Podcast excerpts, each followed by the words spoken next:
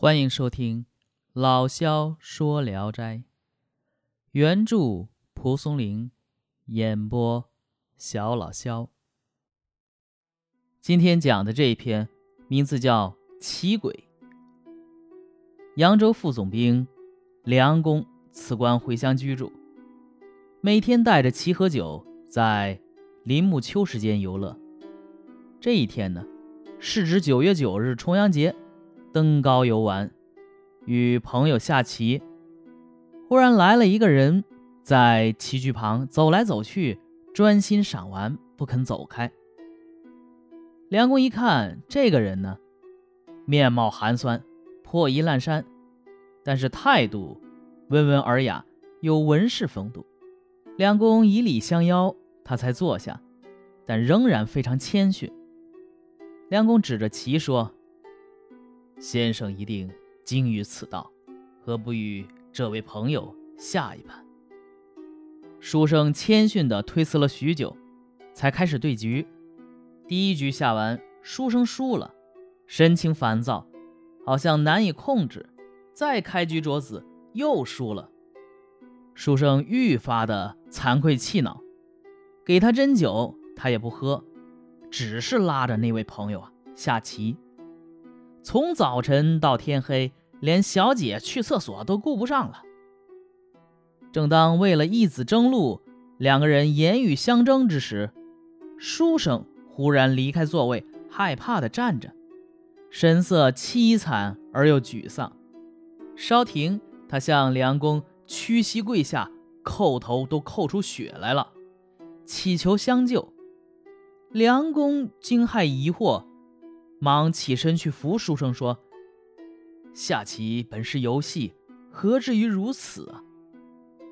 书生说：“请嘱咐您的马夫不要绑我的脖子。”梁公又莫名其妙问他说：“马夫是谁？”书生说：“马成。”原来呀，梁公的马夫马成能走无常。往往啊，每隔十几天到阴间去一次，充当勾魂使者。梁公因为书生说的太离奇了，便让人去看马成。这个时候呢，马成僵卧在床上已经两天了。梁公于是呵斥马成啊，不得无礼。转眼之间，书生便原地消失了。梁公感叹良久。才明白啊，书生是鬼。过了一天，马成醒了，梁公叫他来盘问情由。马成说呀：“大人您不知道，这书生啊是湖北襄阳人，视其成癖，家产荡尽。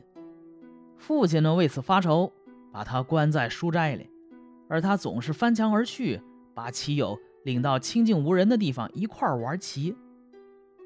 父亲闻讯破口大骂吧。”但他始终不能制止他下棋，父亲最后愤怒忧郁，含恨而死。阎王因为他书生无德嘛，缩短他的寿命，罚他进了恶鬼地狱，已达七年之久了。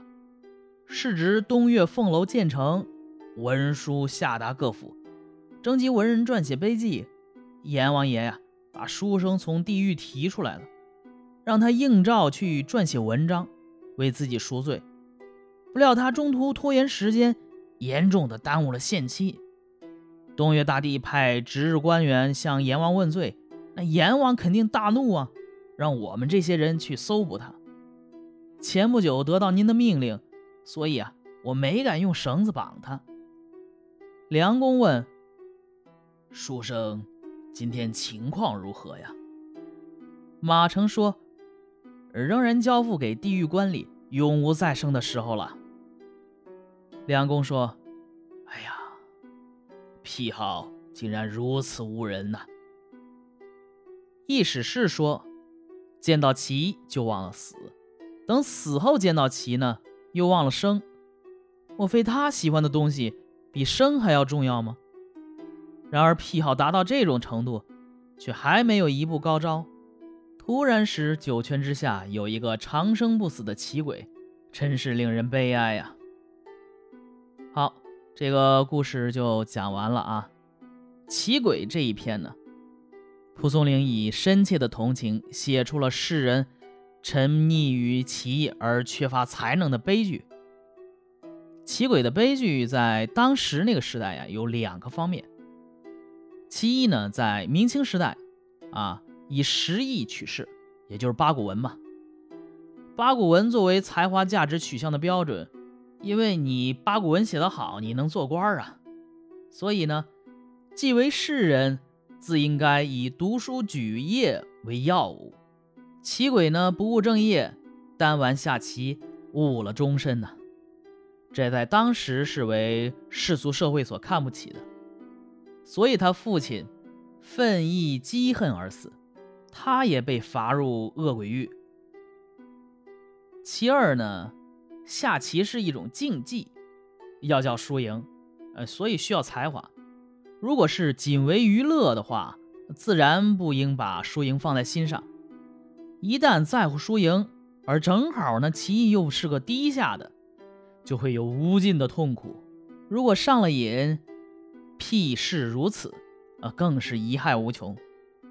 小说写棋鬼，局中而富，神情傲热，若不自已；又着又复，亦见愤。酌之已久，亦不饮。为夜刻意，自晨至于日仄，不遑搜逆。啊，就是为了下棋，呃，连上厕所都顾不得了。这勾画出棋鬼视棋如命的神态。较当日的俗人呢，蒲松龄显然要开通高明很多。他尊重棋鬼对于爱好的选择啊，写棋鬼意态温雅，有文士风，有读书人的尊严。嗯，被抓之后呢，希望梁公付诸于人，勿负小生景啊，就是你别掐我脖子啊。呃，这都是比较正面的描写。他批评的重心呢，在第二个方面，即奇鬼才能低下的悲剧上。热心做事儿，不见得能做成好事儿；勤奋专注呢，不见得必然有所成就。所谓屁事如此，尚未获一高招，徒令九泉之下有长生不死之异鬼也，可哀也哉！好。今天这一篇就完结了啊！我是小老肖，咱们明天接着聊。